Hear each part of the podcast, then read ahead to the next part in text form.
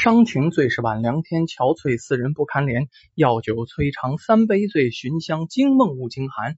钗头凤血清有泪，荼蘼花了我无缘。小楼寂寞心与月，也难如钩也难圆。说这么几句定场诗啊，这个今天找出时间来啊，赶快再给大家更新更新书。为什么呢？昨天呢，这个实在是时间和地点都不太允许，未给大家更新。可是最近呢，有好多新朋友来听书了，咱包括这个点击量和关注关注度啊，在慢慢的往下增加。虽然呢，这个咱不指这过日子啊，是吧？这个但是呢，您是好听的，我好说的，咱两个爱好放到一起呢，咱就是朋友，咱就是知己。所以说呢。朋友愿意听，给我那么多的鼓励，这也是我频繁更新书的动力。虽然说做不到日日更新，但是呢，保证平均每天更新个一部两部的，还是做得到的。这不，今天又找了点时间嘛，赶快给您呢更新一集书。今天说的这个故事啊，是一个聊斋故事，时间发生在康熙八年，地点呢苏州啊。苏州有一个欧阳世家，这个世家。传了多少辈儿了，都是以刺绣闻名于世。要说苏州的这个刺绣啊，本身在全中国来说，苏绣啊，那就是首屈一指的。这欧阳世家在苏州的刺绣，在当年哈，康熙八年，那也是了不得的一家啊，也是头牌人物。要说为什么这么好，这家族有绣坊，这绣坊里有一女子叫锦绣。这名字就叫锦绣，那绣工出神入化，鬼斧神工啊！一针一线在他手上，那是灵活倍增。那你想怎么好，那绣的跟真的一样啊，都能把一首诗绣成一幅美丽的丝绸景致，太好！慕名前来的人那也就太多了，踢破门槛要说这锦绣姑娘比较内敛。这个也就是现在啊，内向的人比较羞涩，外部的一切事儿呢，都是他大哥欧阳靖操办。家里有一大哥欧阳靖，要说他们家有祖训，欧阳家的女子不许外嫁，不许以外姓之人这个这个成亲啊，因为这绣工啊，传女不传男。你想刺绣这个东西，大老爷们做，咱不说男人做不了这个啊，可是做好的不多。确实没有那么没有这个女子天生有那么那么好的灵性。咱说这个锦绣本人不单刺绣绣的好哦，这长得比他那绣品还好呢，貌美如花，而且是品性贤良。本身这家里啊就是书香门第，这锦绣知书达理，好家伙！但是咱翻回说他大哥。这妹妹品性如此之好啊，可是大哥有心思，为什么呢？为了巩固自己在家中的地位，来管着这妹妹。有什么管法呢？然后请来一些假郎中，就假大夫，给他妹妹锦绣看病啊。看完病了，就对外宣称啊，这个锦绣有隐疾，就是有说不出的病啊，就不能啊，呃，这个。跟人婚配，就是有些妇科不好的病啊，不能跟人婚配，不能启齿。这有什么作用？就是能够把锦绣永永远远的留在自己身边，好指他妹妹挣钱呢。要说这个大哥这么对妹妹啊，这心呢是歹了点。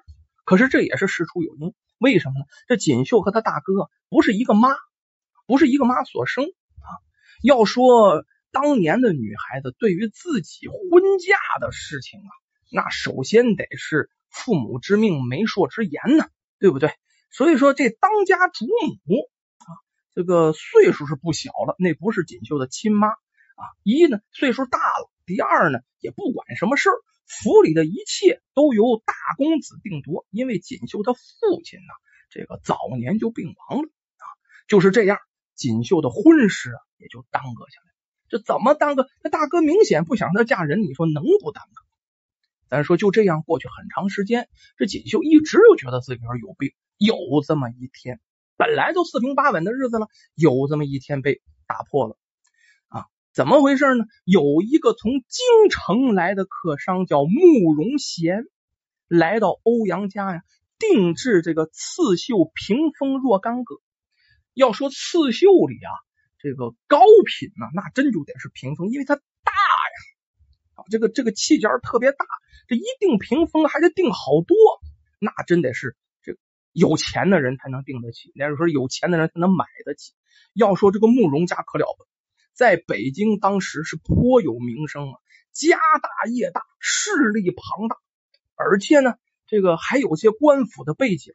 要说这个家世是远超着欧阳家族，咱这么个比喻吧，啊，就怎么说呢？就是欧阳家如果是亿万富翁的话，啊，这个慕容家啊，那就了不得了，那就是世界首富啊，那就是这么个区别啊，大你几十倍，大你几百倍，都是这样，这是一个不恰当的比喻。要说这慕容贤经商有道啊，而且呢岁数也好啊，二十郎当岁。而且从小啊受夷人传授，怎么说也是陆地飞腾法学的很好啊，高来高去、飞檐走壁他都会，身上有功夫，尤其这轻功不错。你说是个侠客不至于，但是一般般的人呢，十个八个进不了近前，是一个练武的出身。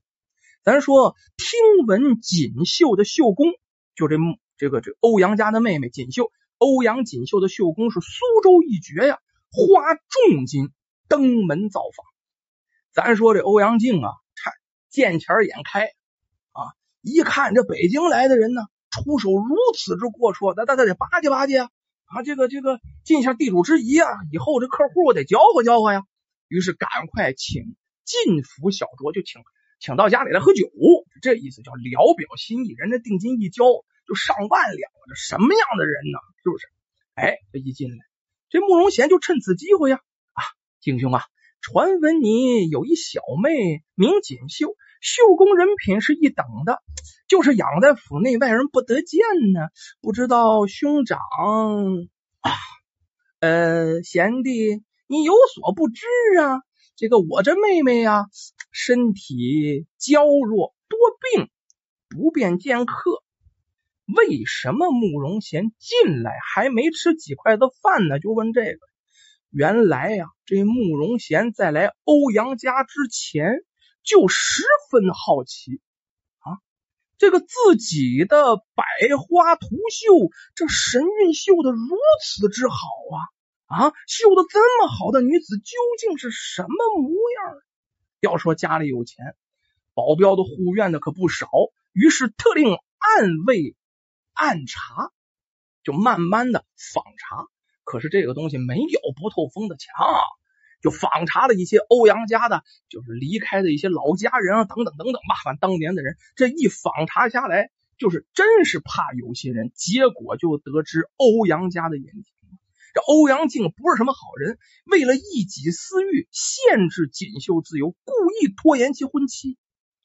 所以这次来了，嗨。是带着目的来的，知道这欧阳靖是个什么货色，见钱眼开，就是奔着钱来的啊！所以说呀，拿着重金，我先订那么多东西啊，你好意思当我这大客户吗？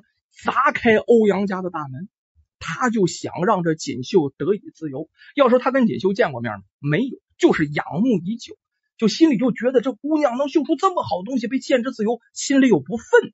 这种感觉啊，所以说呢，才出手相助。哎，咱说想到这儿，这慕容贤呢，接着又说啊，景兄啊，呃，只要我见令妹一眼，我会在原定的基础上啊，再加他这个一千两白银啊，外加三年订单，你看如何？一千两啊，那是钱，原来扔了一万，这下又多了一成，三年订单又是好几万呢。这欧阳靖实在诧异啊啊！以往订东西那都是一年一年订啊，这一下出手如此阔绰，这一下，哎呦我天哪，真是被钱把头给砸昏了。于是叫那二丫鬟赶快啊，把那那个二小姐请出来，这个这个这个出来见一面。要说锦绣这时候干嘛呢？正在赶制绣图，他哥啊就成天没事让他没日没夜的就绣啊，好好挣钱呢，不是吗？哎。本来不想去见，可是丫鬟奉命，连拖带拽的就给他拖到这个大厅来了。要说这二丫头对着锦绣可是言语上或者行为上可不是那么尊重。为什么？这二丫鬟就是这大公子监视锦绣的暗丁之一。要说这锦绣为人厚道啊，这个从小就这样，也就也就司空见惯了。虽然说二丫鬟挺挺挺没礼貌的哈，然后呢，呃，就以为啊，这个他是替他大哥担心啊，这个这个这个替他大哥办事儿，所以说也没责骂。怎么也想不到啊，就想里想外也想不到自己的亲大哥啊，能安排这么个人在自己的身边来监视。话不多说，来到大厅了。锦绣见大哥身旁坐一陌生人，哎呀，十分惊讶呀！这多少年了，我打记事来呀，十了年了，十六年了，我从来没见过外星人。这锦绣于是就说：“嗯，大哥，你你今日招小妹前来，所谓何事啊？”哎，欧阳靖，来来来，锦绣啊，这位是我的好朋友啊，也是订购咱家这个刺绣屏风的贵人呐。这锦绣刚想行礼，只见这慕容贤呆愣愣的直勾的瞅着他，一看这眼神啊，手足无措的，不知如何是好。要说这个时候，这欧阳靖有点喝多了，再加上被钱呢，有点冲昏头脑了，微微有点醉。一看见欧阳贤，哑口无言，打趣的说了一句话：“贤弟呀，如此看锦绣，莫不是有什么心思啊？”一句醉话，这一下就戳中了欧阳贤的心。这时候，锦绣一听这话呀，脸也红起来了。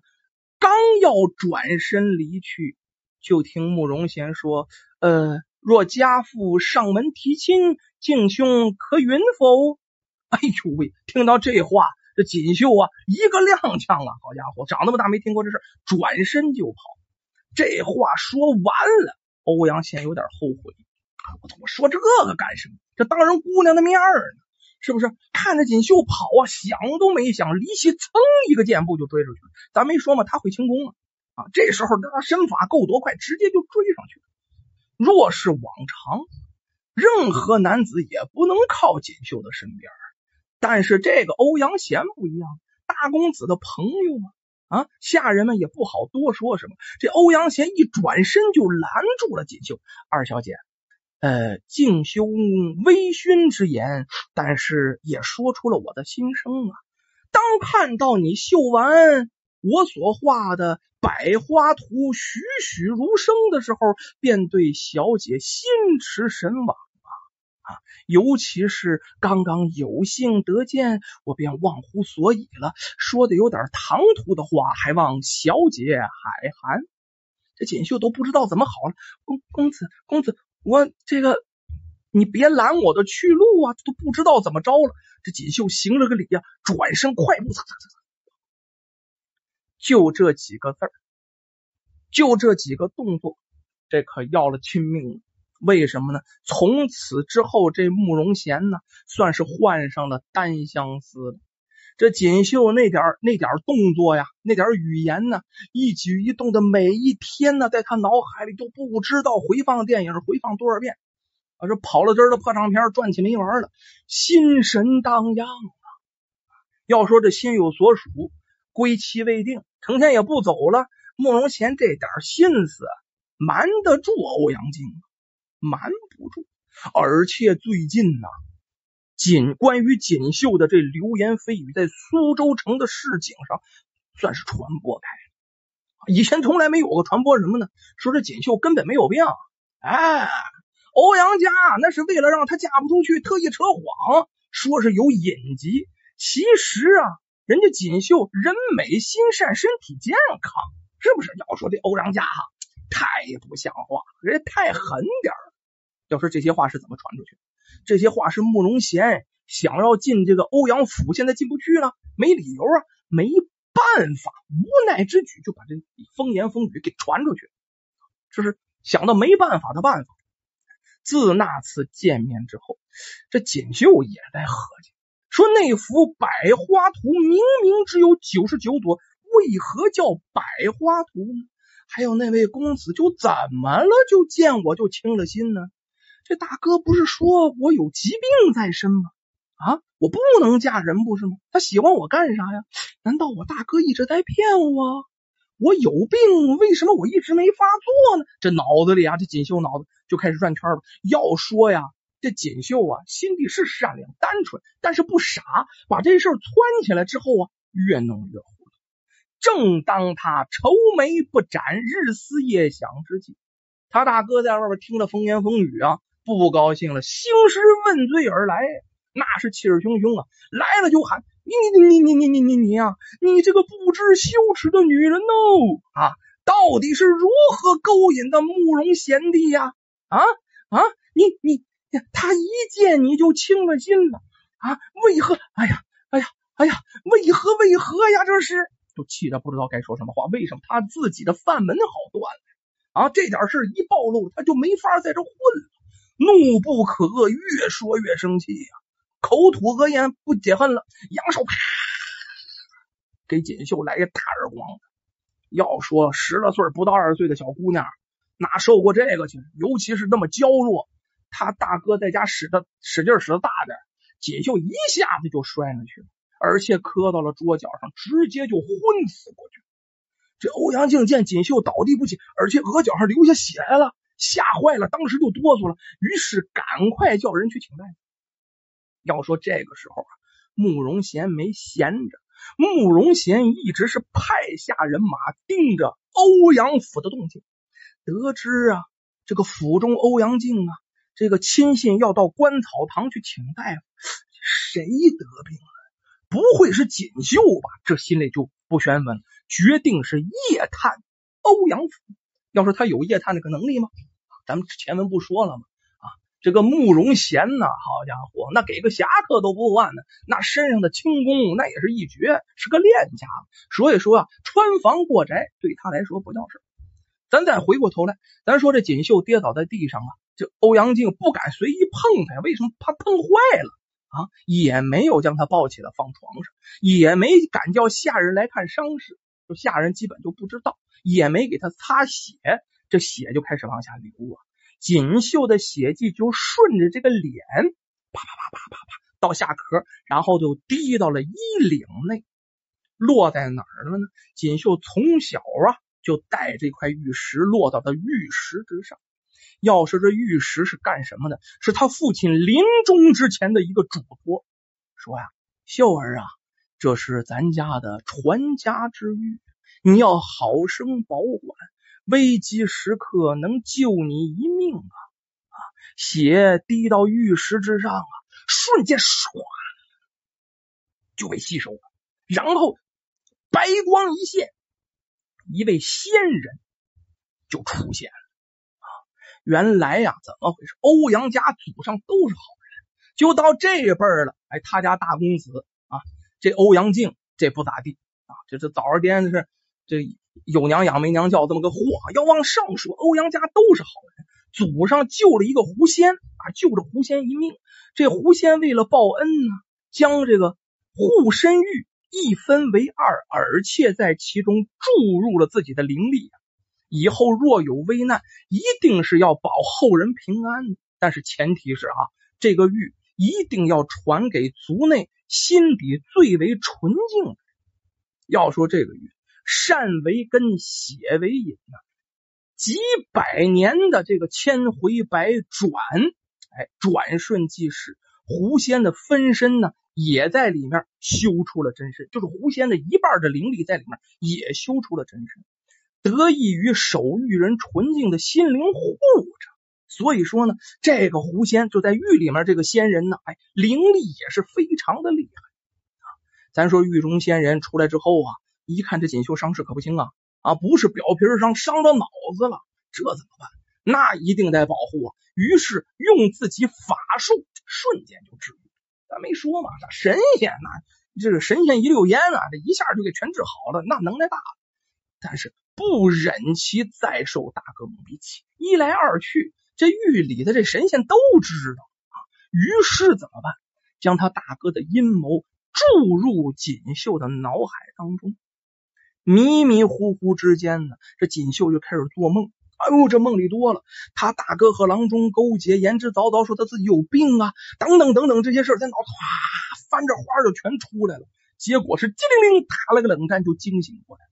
他一惊醒，发现，哎呀，这是一场梦啊！但是这个梦怎么这么真实？对这梦里的事儿心有余悸。这大夫前来就问呢，锦绣刚想说自己没事儿只听他大哥在边上张嘴了：“啊，王大夫。”你只管看我妹妹头部的伤，莫要管其他啊！我必定重谢。这王大夫老江湖，这刚请这大夫来，老江湖了啊，自然听出言外之意。进门之后，看见这个锦绣倒地啊，额头上血脉已经凝固了，上前一把脉，咱不说都治好了吗？叫先治好的。哎呀，二小姐身体无大碍，头部伤也没什么。休息两天就好了。哎，欧阳靖挺高兴，点头，然后就送走了这王大夫，把王大夫送出大门。他大哥跟大夫也走了的时候，这锦绣啊，这时候就想起身，就想起来啊，这个坐起来，然后呢，呃，这个自己下来活动活动。哎，就这个时候，早已偷偷潜在门外的慕容贤闪身就进。看见锦绣头上的伤，那心都要掉了。还没等锦绣说话，一把就把锦绣抱起来了，也没有什么男女之别了，轻轻放在床上，懊悔不已啊！哎，早知道他如此丧心病狂，我就不说出真相。咱没说嘛，锦绣是好人，但是不是傻子，聪明异常啊！把梦里的事儿，哎，然后盘踞盘一盘。脱口而出：“公子啊，你怎么知道我哥要为难于我的呀？”这一下，慕容贤敞开了，快速的把暗查的结果、前因后果怎么回事，一一就告诉了这个锦绣。锦绣边听着，眼泪哗，不知如何是好。这么多年自己依赖的大哥，竟然这么害他自己弱女子，怎么办？要说这慕容贤呢，非常清楚。就怕锦绣害怕，说锦绣啊，我愿救你出苦海，不是要你报答我呀，你不一定要喜欢我，但是我会尽我自己的力量让你拥有自由，你等着我。好家伙，这就算下发了誓了。咱说锦绣非常感谢他的一片深情啊，要说喜不喜欢这欧阳贤，没有理由不喜欢的。这欧阳贤为了帮自己，另外这欧阳贤也是仪表堂堂啊，自己对着欧阳贤也是芳心暗许，二人就商量了一下脱身之法。时间不大，屋外传来脚步之声，欧阳贤一看待不了了，一转身躲入黑暗之中，哎，然后再就不见了。这轻功占着一绝，从此之后，这锦绣啊，这不碰着脑袋吗？就装自己啊失了忆啊。他哥哥一看这是真的呀，这给妹妹撞坏了呀！啊，这这这可怎么弄啊？没法刺绣了，什么都忘了，这刺绣绝活全忘了呀。然后就央给他哥哥啊，什么也记不住了，让他让让让他哥给他安排到安堂静修。要说大家里都有一个这个安堂啊，在里面呢可以念念经武的，一般都是老太太女眷愿意到安堂里去静修。这这个欧阳靖一看锦绣挣不了钱了啊，是不是也没啥用了？于是就让锦绣交出传家宝玉，他知道锦绣脖子上挂的这个，你交出玉了，你就可以去去安堂。可是这锦绣就说呀，这玉石我我我不见踪影了，而且像有灵性一样啊，我怎么找都找不着。回头这欧阳靖帮着他找，怎么找也没找着。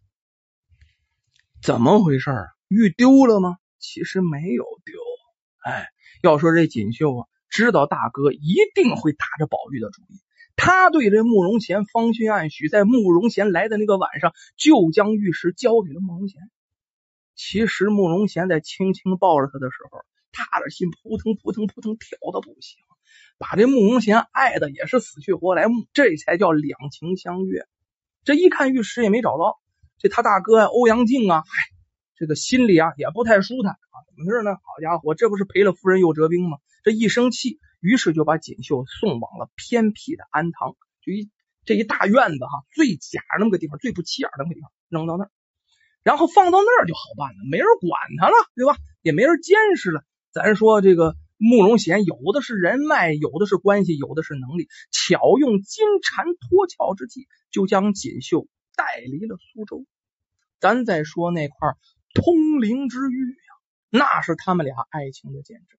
狱中的狐仙一看这锦绣姻缘美满，心里特别高兴，自己也是修炼有成了。一看呢，也把这个一对璧人儿给促成了。得了吧，我也该走了。哎，这股灵力之气，这个仙人就走了。